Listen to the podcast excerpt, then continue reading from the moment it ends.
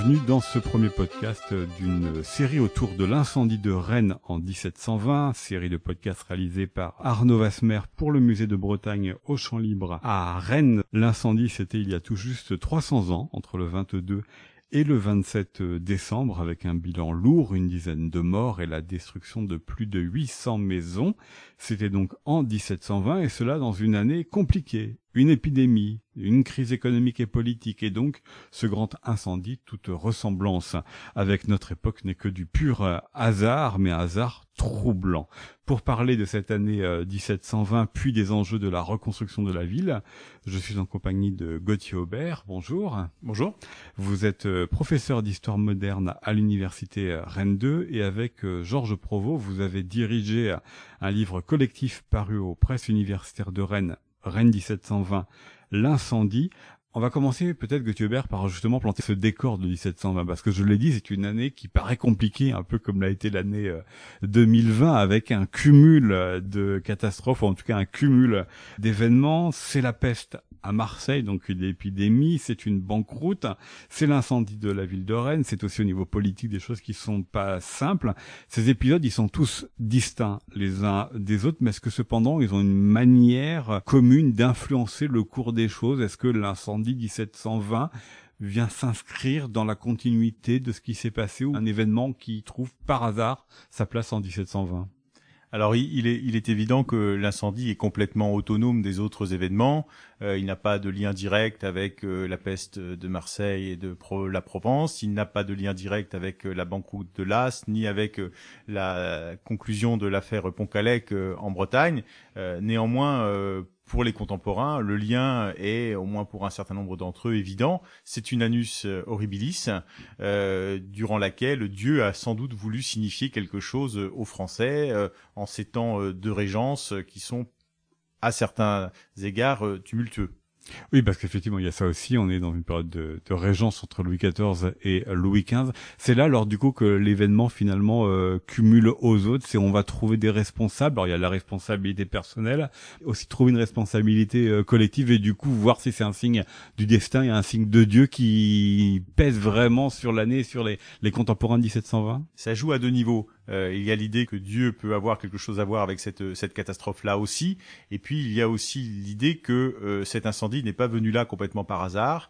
Et euh, dans les mois, les années qui suivent le drame, euh, sur les cendres naissent euh, euh, des rumeurs selon lesquelles, alors il y en a plusieurs, mais l'une d'elles dit en particulier que ce seraient les, les, représentants du roi en Bretagne qui auraient organisé la mise à feu de la ville pour mater les Bretons, pour les inciter à rester calmes après la déroute financière et après euh, l'exécution de Pontcalec et de ses compagnons, euh, tandis qu'une partie de la noblesse reste euh, fort mécontente de l'évolution politique qui est celle de, de, la Régence. Donc effectivement, les, pour certains contemporains, le lien a été fait. néanmoins, pour nous historiens, rien ne prouve évidemment qu'il puisse y avoir un lien. Alors, vous en avez parlé à deux reprises. Il faut peut-être que vous nous précisiez de quoi il s'agit. C'est la crise politique qui touche la Bretagne, qui s'inscrit dans cette année 1720. C'est une crise politique bien, bien connue des Bretons, mais pas seulement. On rappellera qu'elle a été portée à l'écran par euh, Bertrand Tavernier dans le film euh, que, que, la fête commence. commence. Euh, c'est une crise politique qui est double, hein, qui concerne les relations entre la France et l'Espagne à une époque où il y a un Bourbon qui règne en Espagne, et donc c'est tout l'enjeu. là, on touche à des enjeux de grande politique internationale, mais cette crise politique internationale entre la France et l'Espagne a un prolongement en Bretagne avec une conjuration euh, nobiliaire qui devient révolte nobiliaire avec des, nobles bretons qui veulent défendre les privilèges, les libertés de la Bretagne, qui sont finalement pris, euh, jugés et condamnés à mort à Nantes. Une partie d'entre eux sont, sont, ensuite en Espagne notamment. Et donc c'est pour euh, ceux qui animent la, la, haute vie politique bretonne, c'est un élément traumatique. Et d'ailleurs, pour certains, euh, ce sera doublement traumatique en quelque sorte, puisqu'on sait que certaines femmes d'hommes en fuite en Espagne ont eu leurs biens qui ont disparu dans l'incendie 1720. Donc là, pour elle, ça aura été une année véritablement terrible et la double peine. Et 50 ans après euh, la révolte du papier timbré et la révolte des bonnets rouges sur lesquels Gauthier Aubert, vous avez beaucoup travaillé et vous avez euh, écrit là aussi, il y a un lien ou pas, ou c'est la suite de cette euh, histoire-là et dans la manière dont ça touche le peuple et dans la manière dont ça anime le peuple et dans la manière dont l'État et alors ce qu'on appelle les collectivités locales, c'est évidemment un pur anachronisme, mais les collectivités locales de l'époque y répondent ah, Ça joue là encore à deux niveaux. Il y a à Rennes, au moment de décembre 1720, des troupes qui stationnent, un, régiment. Euh, elles vont être mobilisées pour essayer d'éteindre le feu, mais on leur reproche en fait de l'avoir allumé pour piller. Et très probablement joue euh, euh, le souvenir traumatique de l'occupation militaire qu'a subi Rennes en 1675 et toutes les images autour du Soudard, de la Sodatesque qui, qui, jouent à plein dans cette mauvaise réputation qu'ont les militaires. Et puis par ailleurs, euh, il est très intéressant de voir que à peine euh, l'incendie éteint, la rumeur court dans la ville que le roi va retirer le parlement euh, de Rennes. Alors on dit pour l'envoyer à Vannes ou peut-être à Vitré, mais on voit bien que ce qui joue, c'est le rejeu du traumatisme de 1675, car après la révolte du papier timbré, il y avait eu occupation militaire et le Parlement avait été envoyé 15 ans à Vannes. Rennes avait perdu 20% de sa population, ça avait été quelque chose de très durement ressenti. Et là, il y a cette idée que, à nouveau, euh, Rennes euh, va être punie parce qu'elle n'est pas capable de soutenir la présence d'une institution aussi prestigieuse que le Parlement. Et donc, on, voit bien que, rejoue une sorte de, mécanisme la catastrophe, dans un cas la révolte, puis l'incendie, puis la présence de l'armée euh, dans les deux cas, et la fin de l'histoire, c'est le départ du Parlement à Rennes, à Vannes, pardon, euh, pour une ville, Rennes, qui fonde son identité euh, politique sur le fait qu'elle est capitale de la Bretagne. Et au cœur de cette idée qu'elle est capitale de la Bretagne, il y a l'idée qu'elle est ville de Parlement, institution qu'elle a euh, obtenue de haute lutte contre Nantes au XVIe siècle. Ça compte énormément ça dans euh, la manière dont la ville est reconstruite après 1720. Euh, Cette notion de ville capitale, le Parlement va rester à Rennes. Ça c'est une bonne nouvelle pour euh, les Rennais et donc évidemment toute la noblesse, toute la bourgeoisie qui gravite autour va pouvoir rester s'y installer durablement. Mais ça compte dans la manière de repenser la ville d'après 1720. Oui, alors euh, notamment sur le Parlement, euh, ce Parlement siégeait par semestre, donc on décide qu'il va siéger à l'année pour euh, ancrer davantage le Parlement dans la ville. Donc c'est une sorte de mesure indirecte de soutien à la cité, mais on va aussi désormais avoir les États de Bretagne, l'Assemblée des États de Bretagne qui se réunissait tous les deux ans et qui était jusque-là nomade, eh bien va être fixé de plus en plus à Rennes à partir des années 1720 pour renforcer Rennes et donc ça va renforcer son rôle de capitale. On va aussi installer la faculté de droit à Rennes et donc c'est le début de l'aventure de Rennes comme capitale intellectuelle de l'Ouest, hein, euh, donc qui commence là. Et au-delà de ces aspects qui relèveraient plutôt des services, des fonctions, euh, il y a aussi la volonté de profiter de cette euh, catastrophe pour transformer la ville et pour lui donner les habits d'une capitale, avec notamment une puis deux places royales. Et là encore joue la rivalité avec Nantes, puisque les États de Bretagne avaient commandé une statue de Louis XIV pour euh, qu'elle soit installée à l'époque à Nantes. Les Rennais euh, ont euh, à toute force réclamé qu'elle le soit à Rennes et la reconstruction permet d'installer définitivement cette statue de Louis XIV à Rennes et non à Nantes, et donc d'affirmer par là la place de Rennes, d'autant que suite à l'installation de la statue de Louis XIV sur la place du Parlement actuel à, Rennes, viendra l'installation d'une statue de Louis XV sur une autre place de la ville. Donc on a une ville qui est vraiment une ville relais de l'autorité royale en Bretagne, avec deux places royales, deux ah. statues du roi. Ces places royales, peut-être pour les auditeurs de ce podcast qui savent pas forcément ce que c'est. Donc il y a la place du Parlement. L'autre place, euh, quelle est-elle? Est-ce que c'est la place euh, de l'hôtel de ville? Et qu'est-ce que ça veut dire une place royale par rapport à une place qui ne serait pas une place royale? Alors c'est effectivement la place de l'hôtel de ville, car euh, l'hôtel de ville comprend un beffroi. Les Rennais voulaient absolument un beffroi, et au pied de ce beffroi, il y a une grande niche qui aujourd'hui est vide et qui initialement abritait une statue de, de Louis XV. Donc on avait Louis XV d'un côté et euh, Louis XIV de l'autre. Les places royales, ce sont des, des places qui sont euh, prévues pour accueillir, pour servir d'écrin à une statue du, du, monarque, à une époque où celui-ci euh, ne se déplace plus guère et où il devient finalement présent symboliquement par euh, la statuaire euh, dans les provinces. Euh, il y a toute une campagne des statues qui a été décidée notamment dans les années 1680, qui a conduit un certain nombre de capitales provinciales à, commander des statues à, à, des artistes. on a encore aujourd'hui la place Bellecour, par exemple à Lyon, hein, qui est ou la promenade du Pérou à Montpellier, qui relève de cette de cette dynamique urbanistique qui permet aussi aux villes de dire qu'elles sont par excellence dans leur province le premier relais de la monarchie. Ça, on aura l'occasion d'y revenir dans un prochain épisode avec euh, Sophie Schmurat qui participe à, votre livre euh, Gauthier euh, Aubert. Je vais revenir sur un autre des événements de 1720 puis savoir comment ça a joué dans l'incendie ou dans la reconstruction de la ville de Rennes après 1720. C'est la question économique et cette crise économique avec une banqueroute, une bulle économique qui explose. Elle concerne celle-ci la France et la Grande-Bretagne avec une spéculation et avec une large diffusion de papier monnaie. J'aimerais que vous nous expliquiez là aussi ce qu'est cette banqueroute en quelques mots simplement, et puis que vous nous disiez surtout, ça qui est important, comment est-ce que ça joue dans l'année 1720 à Rennes, dans la reconstruction, parce que s'il n'y a plus d'argent, comment est-ce qu'on reconstruit? Cette banqueroute, euh, c'est la tentative, euh, dans un contexte qui est celui de, de finances royales euh, ruinées suite aux, dernières guerres de Louis XIV, c'est la tentative de redresser les finances royales en s'appuyant, en vertu d'un système assez complexe, sur la, la, diffusion du papier monnaie. Ça va provoquer une véritable fièvre spéculative rendue célèbre par le célèbre Bossu, le roman du Rennais Paul Féval, porté plus tard à l'écran et incarné par des acteurs comme Jean Marais ou plus récemment Daniel Auteuil, le célèbre Bossu. Et donc on a vu ainsi des gens devenir riches et puis au moment où la bulle a explosé, eh bien d'autres devenir euh, très pauvres. Euh, des émeutes à Rennes aussi. On a d'ailleurs une illustration à Rennes extrêmement intéressante qui montre ces émeutes qui sont survenues euh, en juillet 1720 quand un certain nombre de Rennais qui avaient investi dans ce système ont voulu récupérer leur mise au moment où ils ils espéraient pouvoir encore le faire et euh, il y a évidemment euh, là euh, des scènes dramatiques qui apparaissent. Donc on a donc, elle explose avant. elle explose avant. L'incendie avant. Là on est sur l'été et l'incendie c'est en décembre. elle explose avant et effectivement on a on lit d'ailleurs dans les déclarations de sinistres des gens qui déclarent avoir perdu euh, des billets de banque. Alors ils les déclarent alors qu'ils, voilà, on pourrait penser qu'ils ont fait leur deuil de cette bout de leur fortune. Et donc effectivement pour euh, pour toute une partie de la bourgeoisie rennaise qui a pu espérer, comme ailleurs d'ailleurs, euh, faire fortune ou à tout le moins s'enrichir quelque peu dans cette dans cette opération, il y a avec l'incendie un deuxième événement appauvrissant qui va peser sur la la forme même de la reconstruction, qui ne sera peut-être pas aussi remarquable qu'elle aurait pu l'être, parce qu'effectivement, non seulement les gens ont perdu leurs biens de pierre, mais ils ont aussi, pour une partie, perdu tout ou partie de leur fortune mmh. quelques mois plus tôt. Est-ce que l'État s'est engagé pleinement justement dans euh, la reconstruction de la ville de Rennes, puisqu'elle était affaiblie euh, par euh, la Régence, était affaiblie par cette banqueroute, était très préoccupé par la peste à Marseille qui s'est étendue sur une partie de la Provence. La question est double, Gauthier Aubert. Est-ce que l'État s'est chargé de la reconstruction et quelles étaient les autorités qui ont mené la reconstruction? La monarchie ne laisse pas les Rennais à leur triste sort. Elle, envoie des aides hein, qui sont distribuées par l'intermédiaire des, paroisses et des hôpitaux aux plus modestes.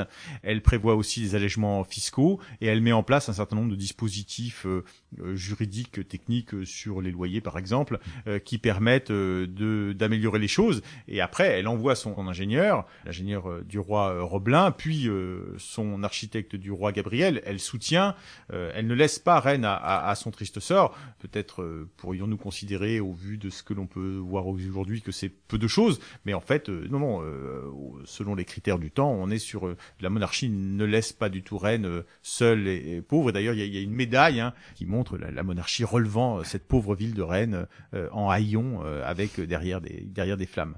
Mais tout ça, que cette médaille correspond aussi à, une réalité. Il y a un coupable, il y a un responsable, Gauthier Aubert, à cet incendie de 1720.